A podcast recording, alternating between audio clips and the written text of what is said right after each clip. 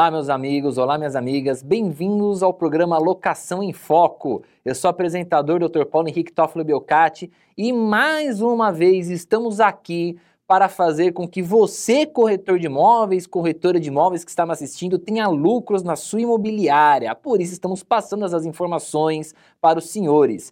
Hoje estamos com um programa muito interessante, um tema bem recorrente sobre planejamento tributário e para tanto estou trazendo aqui como convidado um professor de direito tributário de muitos anos, que inclusive foi o meu professor também, que é o doutor Leandro Lemos. Doutor Leandro, muito obrigado pela sua participação, obrigado por ter aceitado o meu convite. É uma satisfação minha estar aqui, pelo seu convite, pela TV Cresce, falando aos nossos amigos corretores e seu público que assiste. E realmente é uma satisfação, espero poder ajudar a todos com as nossas dúvidas, que também são nossas, né? Com certeza. Aprende quem ensina, ensina quem aprende. Hoje em dia, temos uma preocupação muito recorrente, doutor Leandro, com a questão tributária dos imóveis. Por quê? É, existem nas locações imóveis alugados a valores altos, valores baixos, há obrigações tributárias também referente a isso, porque a pessoa ofere renda, né? Então, com essa relação de renda, o que, que o senhor pode me falar? Como que a pessoa pode diminuir um pouco o tributo que ela paga? O que, que o senhor pode nos explicar? que nós temos de planejamento tributário, a primeira questão que a, a, a gente tem que ter em mente que a tributação no país, é, a gente sempre fala, né, que é uma tributação grande, é uma tributação que pesa sobre o contribuinte. Mas nós não podemos esquecer que a própria tributação, ela é criada pela lei. Os tributos são criados pela lei. Então, o próprio planejamento tributário, ele é criado pela lei, ele é uma fonte é, legal. Então, se os tributos são criados pela lei, fugir desses tributos também é uma opção legal. Agora, fugir desses tributos não é deixar de ser tributado erroneamente, né, de uma maneira que a gente chama de evasão fiscal. Então, a forma lícita de se é, planejar tributariamente seria o que nós chamamos de planejamento tributário. Quando as previsões legais estão é, dizendo quando pagamos o tributo, isso é uma hipótese de incidência, né, o que está escrito na lei. Ao realizar essa hipótese de incidência, nós estamos diante do, daquilo que chamamos de fato gerador. Então, é, ao ferir a renda, né, é, a ter o, o ganho de capital com a venda, por exemplo, de um imóvel, isso é um fato gerador de imposto de renda. Tá? Então, como fugir disso legalmente? A lei ela vai trazer essa possibilidade. Então, o planejamento tributário ele é legal dentro da, da, da possibilidade que a lei existe, que a lei traz para a gente. Agora, é, planejamento tributário, o nome próprio diz, planejar tributariamente, dentro do que é possível da legalidade. O cuidado que nós temos que ter é que o planejamento tributário para uma pessoa física, para uma pessoa jurídica, não é o mesmo que serve para você e o que serve para mim. Então, o meu amigo corretor, né, ele tem que é, falar para o seu cliente, buscar um advogado, é, especialista na área, buscar principalmente também um contador, né, que eu até brinco sempre com os meus alunos, que um tributarista ele tem que ter um contador perto, porque a legislação tributária é enorme e as obrigações acessórias, elas, é, elas exigem que nós é, fazemos os cálculos de uma maneira mais correta. Então, por exemplo, um exemplo de, de planejamento tributário, assim, de uma maneira mais é, mais didática, eu tenho uma faixa que eu tenho uma alíquota zero para pagar uma para para pagar o, o, imposto de renda referente a uma locação. É, no exercício passado foi R$ 1.903,98, uma alíquota zero. Depois disso, eu teria um, outra alíquota. Então, pô, se eu quero um aluguel acima de 1.903, vou alugar para 2.000, eu não posso deixar esse aluguel para 1.900 formar uma empresa, nós temos essa possibilidade de formar uma, uma empresa, é, uma, uma pessoa jurídica de administração de bens próprios, é, de, de, administrar bens próprios imó de imóveis. Isso também é fugir desse fato gerador que geraria o imposto de renda. Então, se o tributo é criado pela lei, se existe essa possibilidade de criação do tributo, existe não, é criado o tributo pela lei, o planejamento tributário é fugir desse fato gerador Então, ao invés da evasão fiscal, que é fugir ilegalmente, deixar de pagar o tributo, nós temos o quê? A elisão fiscal, que é o planejamento tributário. É planejar tributariamente, né? É, planejando o tributo de maneira correta, deixar de pagar licitamente. Inclusive, com o que o senhor falou agora, relação do aluguel de 2.000 para 1.900, eu tive até um caso recente desse daqui. Uma proprietária de imóvel, ela queria alugar comigo um imóvel a 1.950. Eu falei, não, peguei a proposta do inquilino 1.900. Ela, não, eu quero 1.950. Eu falei, deixa 1.900. É. Não, 1.950. Deixa 1.900. Eu expliquei isso, por causa de 50 reais, você vai ter que declarar imposto de renda, você vai ter que pagar em car carnê-leão por causa de 50 reais. Deixa 1.900, que sai mais barato para você. Então, você ensinou para ela, você aprendeu com o professor aqui, Exatamente. né? Exatamente. Então, é, espero. É, você ensinou planejamento tributário, olha, o que está escrito na lei, né? Porque tem que estar tá escrito na lei, né? É, esse é o princípio que a gente fala da estrita legalidade.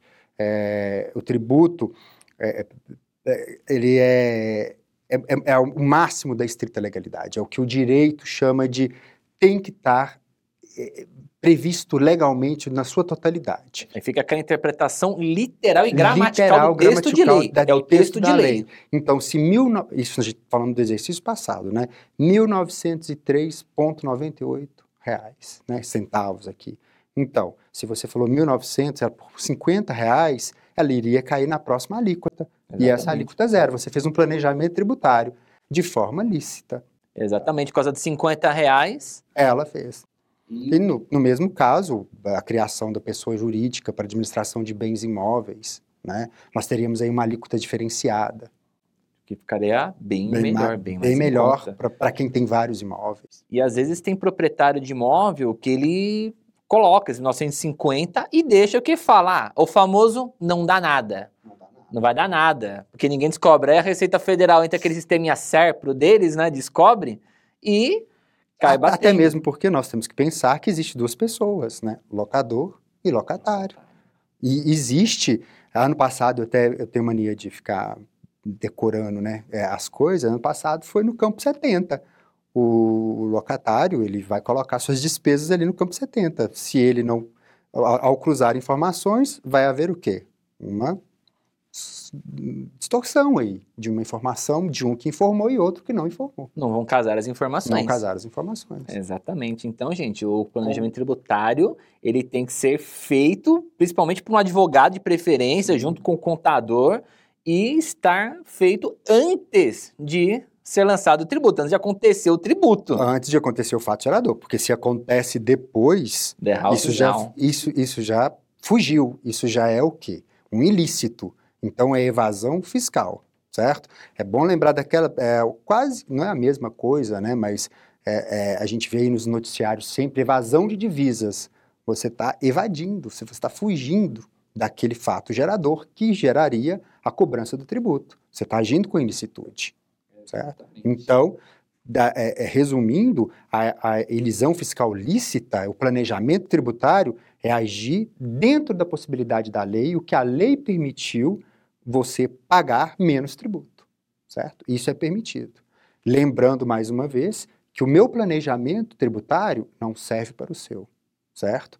Então, nosso amigo corretor, ele tem que indicar, é, falar do planejamento tributário, que uma empresa, uma, uma pessoa física, ela deve procurar. Planejamento tributário é o gênero, né? Para cada um deve se tem o seu acertado porque é diferente. É, o meu planejamento tributário não serve para você.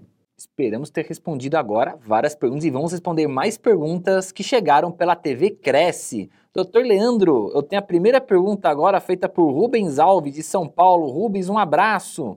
Ele está perguntando no que tange ao IR, Imposto de Renda. Constituir empresa jurídica para administrar imóveis próprios pode ser mais barato do que administrar como pessoa física? Então, Rubens, é, foi até o exemplo que eu usei aqui na, no exemplo, no, na questão de, de explicar o planejamento tributário. A resposta é sim, porque, vejam bem, uma pessoa física ela tem alíquotas progressivas que chegam até 27,5%. Quando a, a, uma, a, ela, a gente vai parte para uma pessoa jurídica de administração de bens imóveis, ela forma essa empresa é, de, jurídica de administração de bens imóveis, ela tem duas alíquotas ali. Ela vai ter uma alíquota de 11,3 até bens é, mensais, né, que, é, ganhos mensais de R$ 62.500. E a partir disso ela vai pagar 14,53. Né? É, então, há um ganho aí. A pessoa física, repetindo, ela vai ter uma alíquotas progressivas, que é até um princípio trazido na Constituição, o princípio da progressividade né, dos impostos reais. Quem ganha mais, paga mais, né? É, e essa exceção a, a, até existe exceções para, para impostos reais, mas no caso aqui é um imposto pessoal.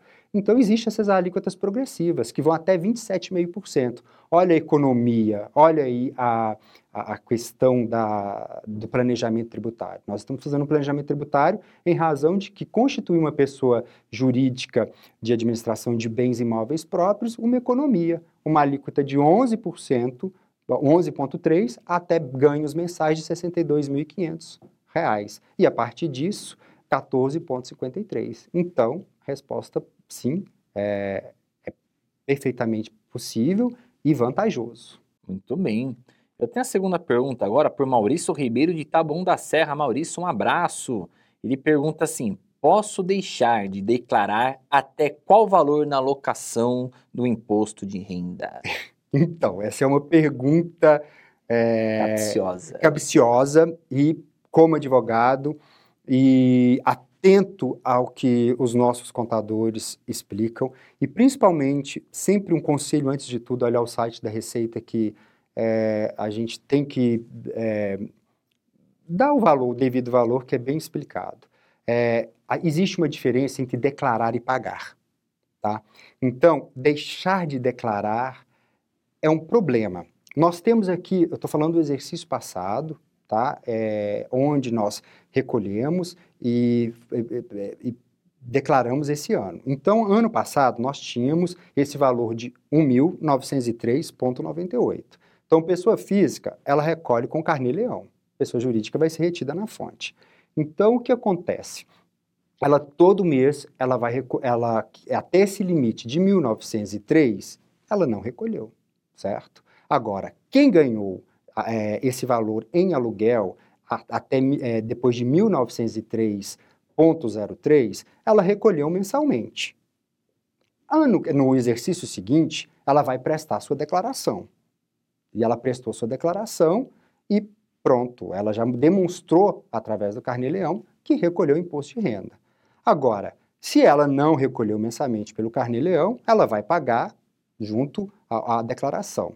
Agora, quem não é, recolheu, quem ficou abaixo dessa faixa de valores, ela não recolheu, certo? Porque ela estava abaixo de 1.903,98. Ela não recolheu, portanto, ela não precisa fazer a declaração. Agora, veja bem o cuidado. Este foi o único ganho dela? Este foi o único é, porque o, o, fato gerador de, de, imposto de renda é muito, não é ter renda, é o que? É o ganho patrimonial. Né? Porque ter renda é muito diminuto. Então, o que acontece? Declarar, mais uma vez, é diferente de pagar. Então, no exercício seguinte, se ela teve menos que R$ 1.903,98, é, tudo bem, ela deixou de declarar, porque ela não teve que pagar. Mas ela tem que observar, este foi o único ganho que ela teve? Aí soma as outras rendas, outras atingiu o fato gerador anual. Ela vai renda. ter que pagar imposto de renda e vai ter que declarar. E mais uma vez o cuidado. O cuidado que ela é o locador. E o locatário utilizou este ano o campo 70 para colocar as despesas e colocou locação. Vai cruzar as Vai informações. cruzar as informações. Então, é... Aquela história que, que eu sempre brinco em sala de aula e vale aqui para os nossos amigos, né? Cancha de galinha não faz mal para ninguém, né? Cautela, né? Cautela, Cautela nunca certo? é demais. Então a gente tem que tomar esses cuidados. E essas dúvidas, elas são sempre é, sanadas pelo site da Receita. Tá? Quem está ali é, fazendo sua própria declaração pode procurar isso no site da Receita que tem essas informações bem didáticas. Muito bem. Vamos para a última pergunta de Ricardo Mendes em Budas Artes. Ricardo, um abraço. Ele diz: O meu contador não recolheu o carnê leão das minhas locações do ano passado. Eu terei que pagar multa? Ricardo, né? Ricardo, você tem que pagar multa. Porque quem é o contribuinte é você. Nós buscamos o contador para facilitar o nosso trabalho, porque é, é chato fazer a declaração, é chato fazer é, é, preencher essa obrigação acessória e depois fazer o pagamento, que é a nossa obrigação. Então, não, contribuinte não é o contador. Então, nós temos que observar que, ao deixar de pagar o tributo, existe a multa. É só a gente comparar com uma conta de telefone, embora tributo não é conta de telefone, né? a conta de telefone não é o tributo.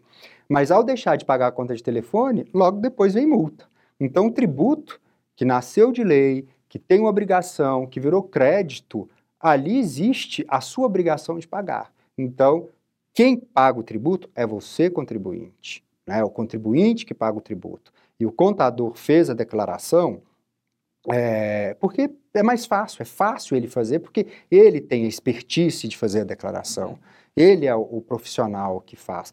No, algumas pessoas fazem sozinhos, né? Elas têm essa é, facilidade. Não sei se você tem. Eu prefiro mandar para o contador. Mas o contador ele vai passar, repassar isso para você, para você fazer o pagamento. Ele vai te informar isso. Agora, é, a multa não é obrigação do contador. Existe até uma responsabilidade, né, é, que não vem o caso, que não é uma parte da pergunta dele, uma responsabilidade se ele agiu com uma certa desídia, é, uma negligência. Uma negligência. O Código Tributário até prevê essa, essa, essa responsabilidade. Mas isso é uma coisa é outra, entre eles, é, Entre né? eles, é outra coisa que outro ramo do direito vai é, cuidar. Agora, perante Mas, o Estado... Perante o Estado, não. Perante o Estado, né, perante o fisco aqui, vamos ser mais é, objetivos, é, ele vai pagar a multa sim, Ricardo, você tem que pagar a multa. Não é o contador. Tem que trocar de contador, é, certo? O contador mais responsável observar o prazo do exercício de recolhimento. É, como eu falo às vezes para alguns clientes, você tem uma ótima ação de regresso contra aquela é, pessoa, mas aqui tributariamente não tem o que fazer. E é isso que o nosso amigo corretor tem que ficar esperto e dar esses avisos, porque confunde às vezes né, o contribuinte. Exato. Acaba atrapalhando. Acaba atrapalhando. Estamos finalizando mais um programa Locação em Foco. Agradeço a audiência de todos que pararam um tempinho para nos assistir e agradeço também aqui a participação do professor Leandro, que nos ensinou bastante coisa, deu bastante dica para os nossos espectadores e deixa aqui se você quiser falar alguma coisa, se quiser deixar um contato, fique à vontade. Bom, eu que expresso a minha gratidão é, a TV Cresce e fico feliz de ver o meu aluno tão é, garboso apresentando um programa, né? Isso enche um professor de alegria. E deixo o meu e-mail, o contato que deve aparecer aí na tela, para os nossos amigos, corretores e quem assiste o programa, que tem a maior satisfação em responder qualquer dúvida referente ao assunto. Muito obrigado. Agradeço mais uma vez a participação de todos e até a próxima.